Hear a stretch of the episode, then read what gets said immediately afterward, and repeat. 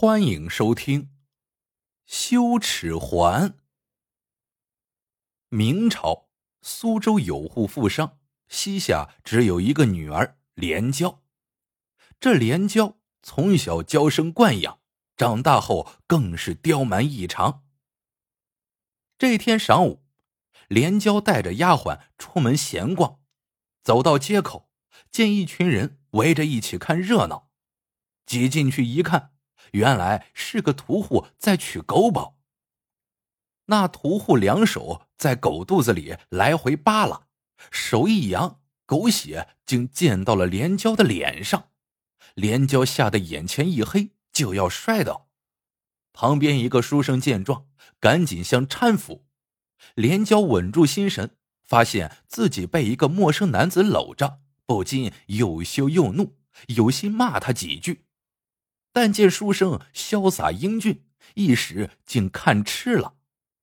还是丫鬟反应过来，一拍那书生的胳膊：“哎，干嘛呢？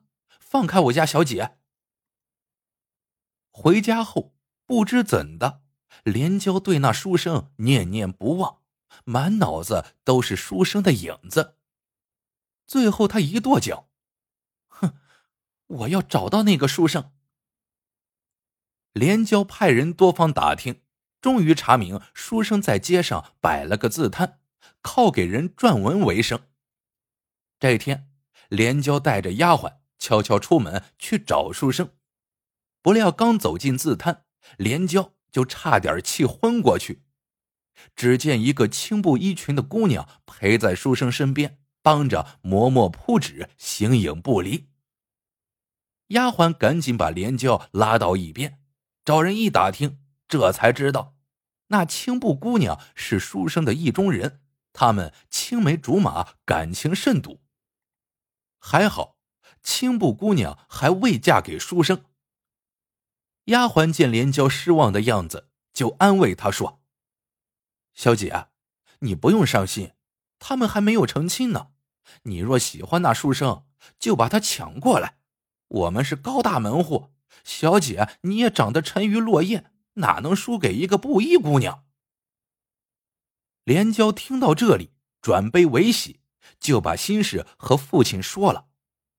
父亲听后哈哈大笑：“哎，我的傻女儿啊，这算什么难事啊？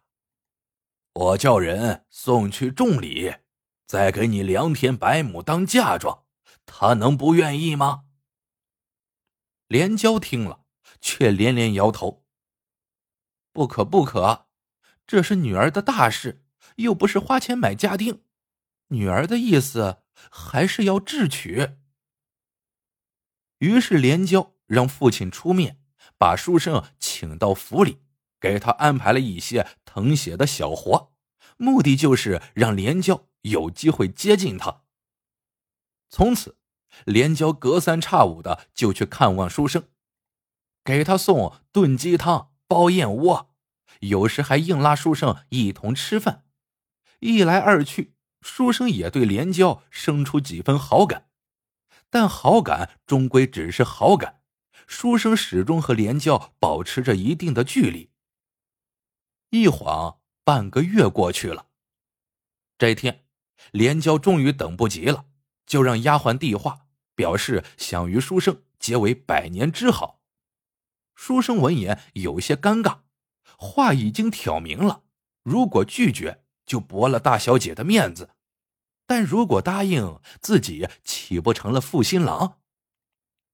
连娇知道书生心中还惦记着那个青布姑娘，便再三逼问。书生被逼得没辙，只好托辞说。婚姻大事需经父母做主，要不等到八月十五，你和他一起到我家，让我父母定夺。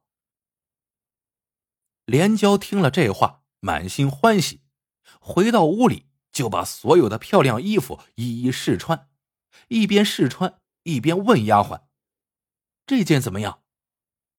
丫鬟咬咬嘴唇，说道：“嗯，小姐。”依我看，这些衣服随便挑出一件来，都要远胜那青布姑娘。只怕，只怕到时候小姐戴的耳环添乱。原来那个时候，女子出门做客总要佩戴耳环，这耳环又叫羞耻环，不仅有装扮的作用，还能规范女子的姿态行为。如果女子行为不稳重，前仰后合，摇头晃脑，耳环就会随之摇晃不已。左耳环碰到女子左脸，意为羞；右耳环碰到右脸，意为耻。因此，这羞耻环对女子来说极为重要，既要她美观夺目，衬托主人的美貌，还不能让她抢戏。万一左右摇晃不已，那可就大煞风景。这丫鬟说连娇的耳环可能添乱，就是指的这事。连娇从小刁蛮任性，行为不受约束，别说是颠步扭腰，就是说话腮帮子动大了，耳环也会摇晃个不停。连娇也知道自己有这个毛病，听丫鬟一说，不由得直叹气：“唉，见书生父母的时候。”耳环若是叮叮当当晃个不停，人家会说我没教养，这可怎么办呢？丫鬟想了想，说道：“小姐，这种关键时刻，你要佩戴乖耳环。”连娇眉头紧皱，问道：“乖耳环，那是什么？”丫鬟说道：“乖耳环。”就是听话的耳环，戴上后不会轻易晃动。我听说有个李铁匠最擅长的就是做这种乖耳环。丫鬟告诉连娇，她偶尔听人说起，李铁匠是本地的一位奇人，手艺精湛无比，大到盔甲铁犁，小到针尖细丝，无一不精。听说。李铁匠年轻的时候还为朝廷大将打过护国宝剑呢。连娇听罢，心急火燎，带着丫鬟出门，竟亲自去找那李铁匠。到了地方一看，李铁匠的铁器铺颇为简陋，一个大火炉就占去了半个房间，木架子上、地上摆满了铁条、铜疙瘩什么的。李铁匠本人也是其貌不扬。看不出有何才能。连娇有些失望，他斜了李铁匠一眼，大大咧咧的问：“你会打耳环？”李铁匠点头：“当然，这不算什么。”连娇嗯了一声，说道：“我要你给我打一副羞耻环，要漂亮，要精致，最最重要的是让他少羞臊我。”说完，连娇把一块上等美玉和一锭金子交给了李铁匠。从连娇一进屋，李铁匠就仔细打量着她。这时，李铁匠接过美玉和金子，突然问：“姑娘，你喜欢用左手取物？”连娇是左撇子，李铁匠一语点破，他着实吃了一惊。你怎么知道？我让你打羞耻环，你问这个干什么？李铁匠微微一笑。要是你只图耳环漂亮，我自然不会多问。可你要的是不会羞臊人的乖耳环，当然要做的精细些。普通人遇事习惯伸右手，右肩往前歪。右边的耳环就会往前探，因此右耳环总是晃动的更厉害。为了少碰人的右脸，就要把右耳环做的稍沉一些。但如果右耳环太沉，又与左耳环不相称，这中间的分量火候要拿捏得当。你与常人不同，喜欢用左手。打制耳环的时候正好相反。听李铁匠这么一说，连娇不由得刮目相看。原来小小的一副耳环中还有这么多门道。这时，离中秋节还有半个多月，连娇问李铁匠：“半个月内能不能打造完？”李铁匠捋捋胡子：“十天，十天就可完工。”连娇是急性子，虽然李铁匠说十天就能完工，但他还是不放心，就派了几个家丁守在铁匠铺门口。把别的客人都挡在门外，好让李铁匠专心为自己打制耳环。这一天，连娇亲自跑去铁匠铺查看，他站在李铁匠身旁，一会儿嫌花样不够精细，一会儿要再镶块宝石上去。李铁匠被搅得心烦意乱，一个没留神，美玉从手中滑落，断为几块。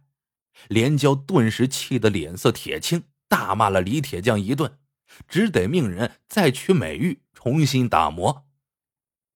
时间紧迫，连娇怕耽误了日子，日日派家丁催促，李铁匠只能起早贪黑，加紧赶制。一次竟累得眼前发黑，差点摔倒在地。这一天，修齿环终于完工了，连娇来取货，忽然。他远远的看到书生和青布姑娘从铁匠铺里出来，连娇心中顿时生出一股醋意。看来书生还是偏向青布姑娘，二人一定也是来找李铁匠打制耳环的。但他又一想，中秋节马上要到了，纵然他们要打耳环，也来不及了。而且婚姻大事由父母做主。只要自己到了书生家里，好好施展一番手段，还怕不成吗？连娇回到府中，把李铁匠精心打造的羞耻环戴上，前后左右晃动身体。那耳环虽然也随之摇动，但幅度比普通耳环小了许多，很少碰到脸。连娇兴奋不已，这下心里有谱了。中秋节这一天，连娇佩戴着珍贵的耳环，身后丫鬟仆役捧着礼物，前呼后拥的来到书生家中。到了书生家门口，连娇见那青布姑娘也正好走来，只见她脸色憔悴，精神欠佳，戴着一副极为平常的耳环，那耳环黑漆漆的，竟像是铁打的，又丑又旧。青布姑娘见连娇也来了，便上前打招呼。连娇见她每走一步都十分的吃力，耳环也随着晃个不停。原来，青布姑娘不知何时竟崴了脚。连娇暗暗好笑，心想：这回我赢定了。二人来到屋内，见一位老太太端坐在椅子上。连娇心里明白，想必这就是书生的母亲了，自己可得好好表现一番。老太太见到两位姑娘，十分高兴，竟亲自到厨房端出一道道美味佳肴，留两位姑娘吃饭。连娇一心要讨好书生的家人，便故作殷勤的帮老太太端这拿那，端的时候小心翼翼，特意将碗端得平，走得稳。那对精心打造的羞耻环果然也争气，一点也没有晃动。这时，他见青布姑娘也一瘸一拐的帮着端菜，他心里一动，便悄悄的伸出脚来一绊，青布姑娘被绊得摔了一个趔趄，手里捧着的汤洒了一大半，耳环也随着剧烈的晃动起来。连娇看着这一幕，笑了起来。哎呀，这位姑娘，你戴的是什么耳环呀？晃的把脸都拍肿了，叮当叮当的这么响，八里外的狗都能听见了。不，灵儿的耳环才是最好的。这时，从里屋走出来一位老者。连娇一看，吃惊不已，来人正是李铁匠。原来他竟是书生的父亲。这时，连娇才知道那青布姑娘原来叫灵儿。李铁匠说：“当年我偶尔得到了一块云铁，我用云铁打了一对护国宝剑，剩下的边角料就打了一副羞耻环，打算送给将来的儿媳妇儿。因为云铁比金子还稀少，比美玉还坚硬，寓意情有独钟。”天长地久，这副羞耻环，我前几天已经送人了，现在就戴在灵儿的耳朵上。今天他的羞耻环叮叮当当的晃个不停，那是因为他扭伤了脚。接着，李铁匠问连娇：“你知道他是怎么受的伤吗？”连娇此时目瞪口呆，愣愣的摇摇头。李铁匠叹道：“那几日你逼我赶制耳环，我累得吃不消。灵儿知道后，熬了补药送到我铺子里。他怕药凉了，路上走得急，一不小心就崴伤了脚。”连娇听了还不服气。可是，我也是真心对公子好呀。李铁匠叹了口气，还没说话，老太太先开口了：“姑娘，你的事儿我已经听老伴儿和儿子说了。哎，要是真心对一个人好，又怎会连他的家人是谁都不知道啊？这不是真心。”是表面功夫，羞耻环，羞耻环，最要紧的并不是耳环，而是内心呐。姑娘，你的耳环名贵无比，我们小户人家实在是高攀不起。听到这里，连娇只觉得眼前发黑，满脸发烫，暗想。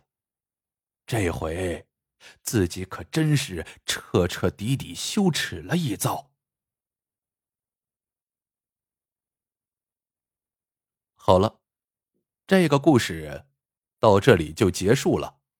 喜欢的朋友们记得点赞、评论、收藏，感谢您的收听，我们下个故事见。